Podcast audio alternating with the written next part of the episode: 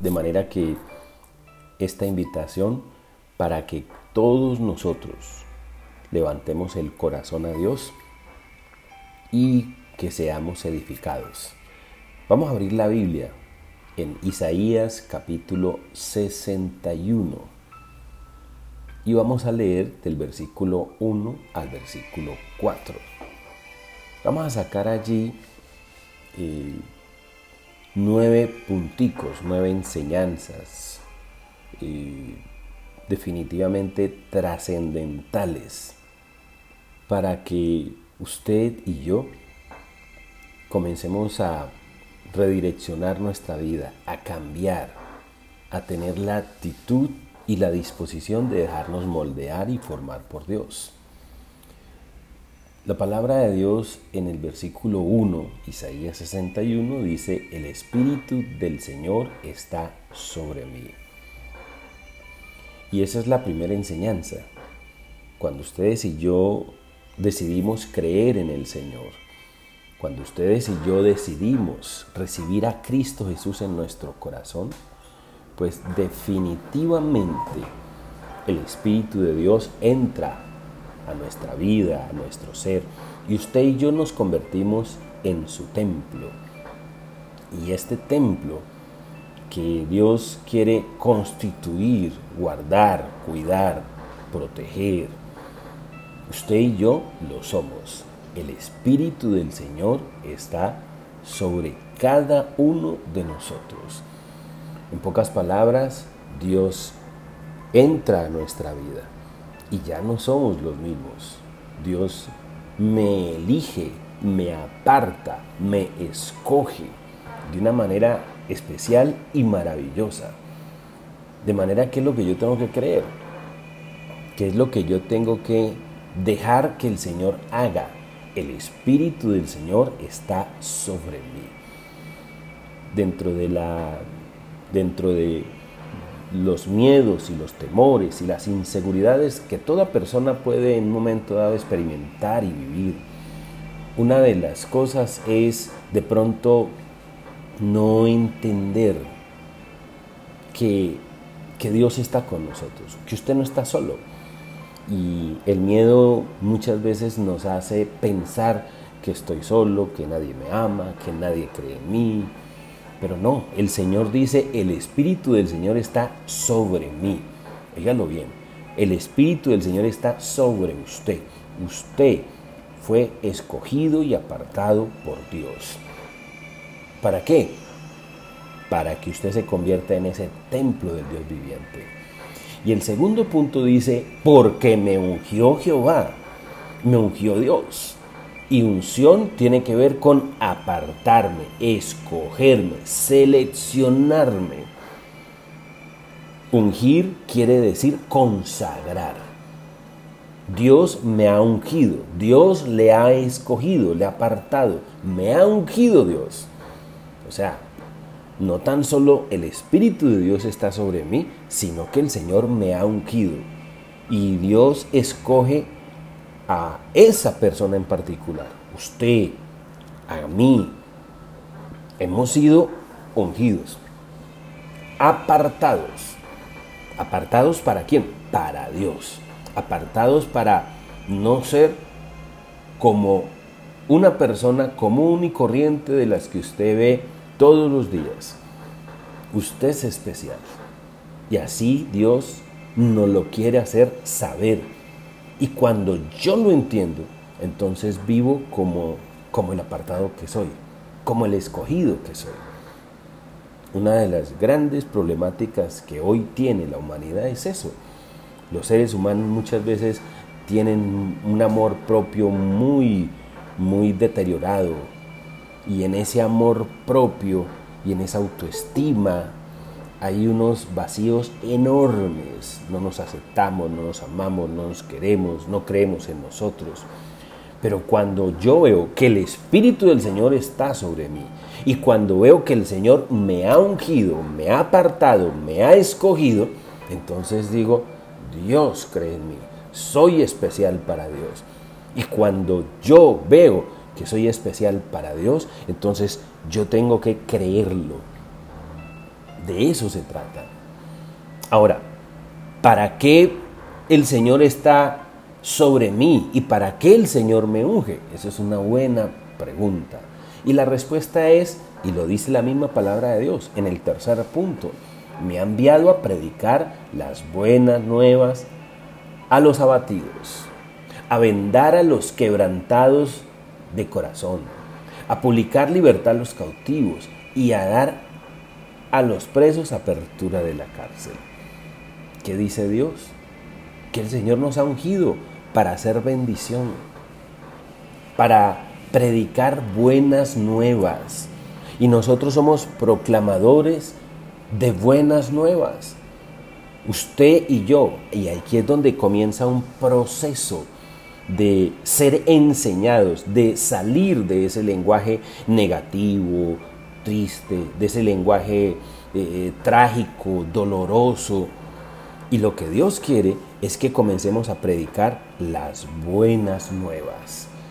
Eso es lo que Dios quiere, que las buenas nuevas estén todos los días en mi boca y todos los días de mi boca salga bendición. Todos los días yo proclamo las buenas nuevas, comunico las verdades del Señor.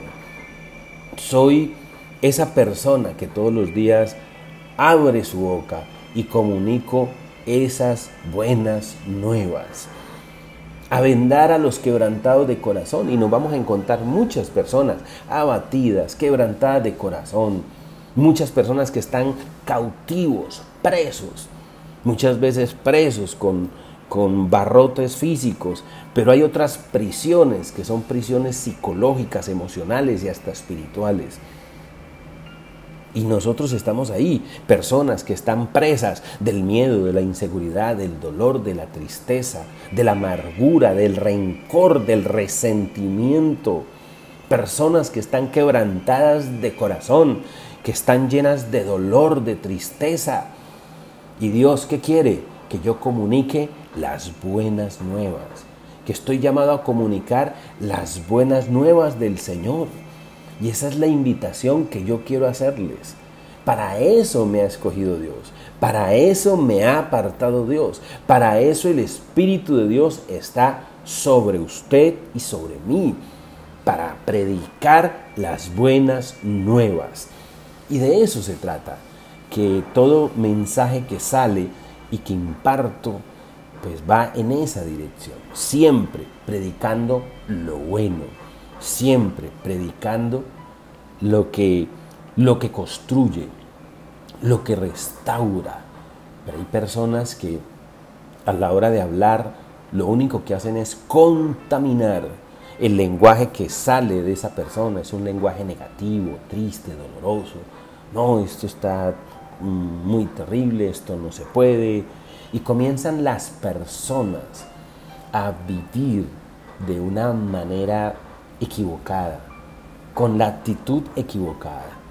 Por lo tanto, el llamado de hoy es a entender que el Señor está sobre nosotros, que el Señor me ha ungido, me ha apartado para que yo comunique buenas nuevas, para que yo me convierta en eso, en luz, en bendición, en alegría, en gozo, en entusiasmo. Pero qué triste cuando cuando muchas personas, siendo hijos de Dios, lo único que comunican es todo lo contrario, tristeza, dolor y demás. ¿Cuál es la invitación? A que cambiemos de actitud, a que dejemos que el Señor nos renueve y que todos los días aquí en mi mente y en mi corazón yo saque, saque ese lenguaje, esa herencia que de alguna manera se implantó en mi forma de ser, a ver siempre lo triste, lo doloroso, lo oscuro, lo nefasto, lo terrible. De ninguna manera puedo vivir así. De manera que les invito a proclamar las buenas nuevas, a llevar alegría, gozo, paz, a llevar bendición, a generar y a comunicar esperanza. Eso es lo que usted y yo somos. Comunicadores de bendición. Todos los días. Que siempre salga de su corazón lo bueno, lo excelente, lo mejor. Y el cuarto punto dice, a proclamar el año de la buena voluntad del Señor. Y aquí es donde viene algo interesante. Esto es, eso se articula con algo que se llama fe. A proclamar el año de la buena voluntad del Señor. Usted y yo estamos llamados a proclamar el año de la buena voluntad. Proclamar es proclame, dígalo, pronúnciese. Todos los días usted y yo estamos llamados a proclamar, a decir, a comunicar. Las palabras tienen poder. Y es increíble cuando usted comienza a proclamar, hoy me va a ir bien, Dios está conmigo. Y cuando usted comienza a ver que, el Señor está con nosotros, que es tiempo entonces de, de proclamar las bendiciones de Dios sobre nuestra vida, que el Señor está ahí y que lo único que quiere es guiarme, enseñarme. Proclama en este día la buena voluntad de Dios, que Dios está con nosotros, que no estamos solos, que aunque ande en valle de sombra y de muerte, el Señor está con nosotros, no estoy solo Dios me sustenta con su vara, con su callado, me infunde aliento, multiplica mis fuerzas como las del búfalo, me levanta de los escombros, de las cenizas. De eso entonces se trata, de proclamar el año de las buenas nuevas. Y de eso se trata, de que un año tan difícil de pronto como este, en vez de usted entrar en ese lenguaje doloroso, sí, ha sido duro, sí, ha sido complicado, sí, no, todo lo contrario, proclame, proclame que este año y la buena voluntad del Señor está con nosotros. Y es así como poco a poco las bendiciones del Señor me van rodeando, porque el primero que lo cree y el primero que lo proclama y el primero que lo que, lo ratifica con palabras es usted. Vamos entonces a creer. Créalo. Para el que cree entonces todo es posible. Es el momento de proclamar. Es el momento de anunciar, de comunicar las buenas nuevas. Nosotros estamos llamados a eso, hacer luz, hacer bendición, no a ser eh, carga, no estar llenos de miedo, de odio. Dios no quiere nada de eso con cada uno de nosotros. Y aunque estamos en una sociedad y lo que nos rodea es eso precisamente, lo que uno escucha todo el tiempo es negativo, es triste, eh, eh, todo está mal, nada tiene solución, nada tiene salida. Sí es cierto. Pero independientemente de que todo ese lenguaje nos rodea, independientemente de que todo eso esté pasando, el Hijo de Dios está llamado a proclamar el año de la buena voluntad del Señor. Y el cinco punto dice a consolar a los enlutados. Y si hay algo que tiene que salir del corazón de un hijo de Dios, de un apartado, de un escogido, de un ungido, es consuelo. Consuele, y nosotros estamos llamados a generar consuelo, a prodigar siempre amor, cariño. Estamos llamados a eso, a que poco a poco comuniquemos ese consuelo a todos los enlutados. ¿Hay enlutados? Sí. Y cuando hay enlutados es porque hay muerte. Es verdad. Pero el Hijo de Dios está llamado a comunicar consuelo. Eso es. El Hijo de Dios entonces se convierte en eso. Brinda alegría, brinda consuelo, brinda descanso, brinda bendición. Usted y yo estamos llamados a comunicar ese consuelo del Todopoderoso a la vida de las personas que están en torno a nosotros. Sexto punto, a ordenar que los afligidos de Sión se les dé gloria en lugar de ceniza, óleo de gozo en lugar de luto, manto de alegría en lugar de espíritu angustiado. Eso es. ¿Qué quiere Dios? A ordenar a los afligidos de Sión. Y llega un momento donde ese consuelo tiene que ser persistente y, y hasta ordenar. Y vamos a poner las cosas en orden Vamos a colocar las cosas en la armonía. Dios es un Dios de orden. Dios es un Dios de orden. Y cuando usted y yo lo entendemos, entonces vamos organizando todo, a ordenar a los afligidos. Entonces llega un momento donde esos afligidos hay que sacudirlos, hay que ordenarles, hay que llevarles en ese proceso de que se levanten, de que se sacudan, de que dejen de estar en ese lloro, en ese lamento, a ordenar. Dios entonces nos está esperando. Está esperando que usted y yo entonces nos ordenemos y también entremos en esa línea de influir en, en otras personas. Todo lo que usted y yo hagamos de alguna manera influye. Y cuando ustedes y yo como esos ungidos y como esos apartados, comunicamos la bendición del Señor, las buenas nuevas, cuando inclusive somos tan contundentes que hasta ordenamos que esa persona deje de maldecir. Por favor, deje de maldecir. Deje de, traer la miseria a su vida con ese lenguaje, con esa actitud, con esa manera equivocada de vivir. Eso es lo que Dios quiere para nosotros. Entonces, es tiempo de ordenar, de poner las cosas en su orden, en su lugar, en su momento. El siguiente punto, el sexto, y serán llamados árboles de justicia, plantío del Señor para su gloria. Y eso es lo que Dios quiere.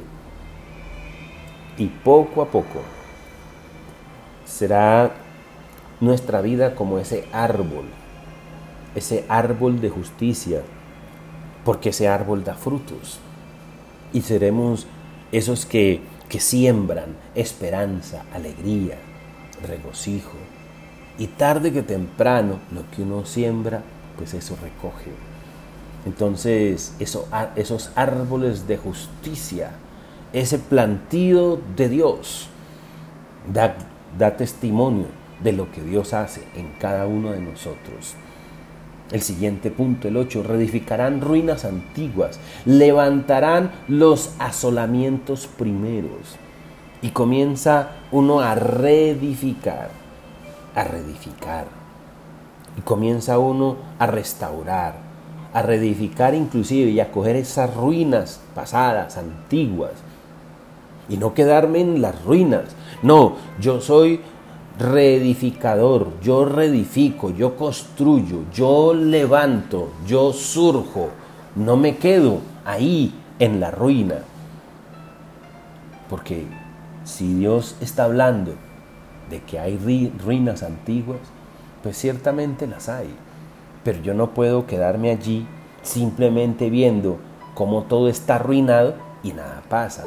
El Hijo de Dios es un agente de cambio el ungido, el apartado, el escogido del Señor de los cielos, es alguien que reedifica, que no se queda viendo cómo todo se arruina alrededor.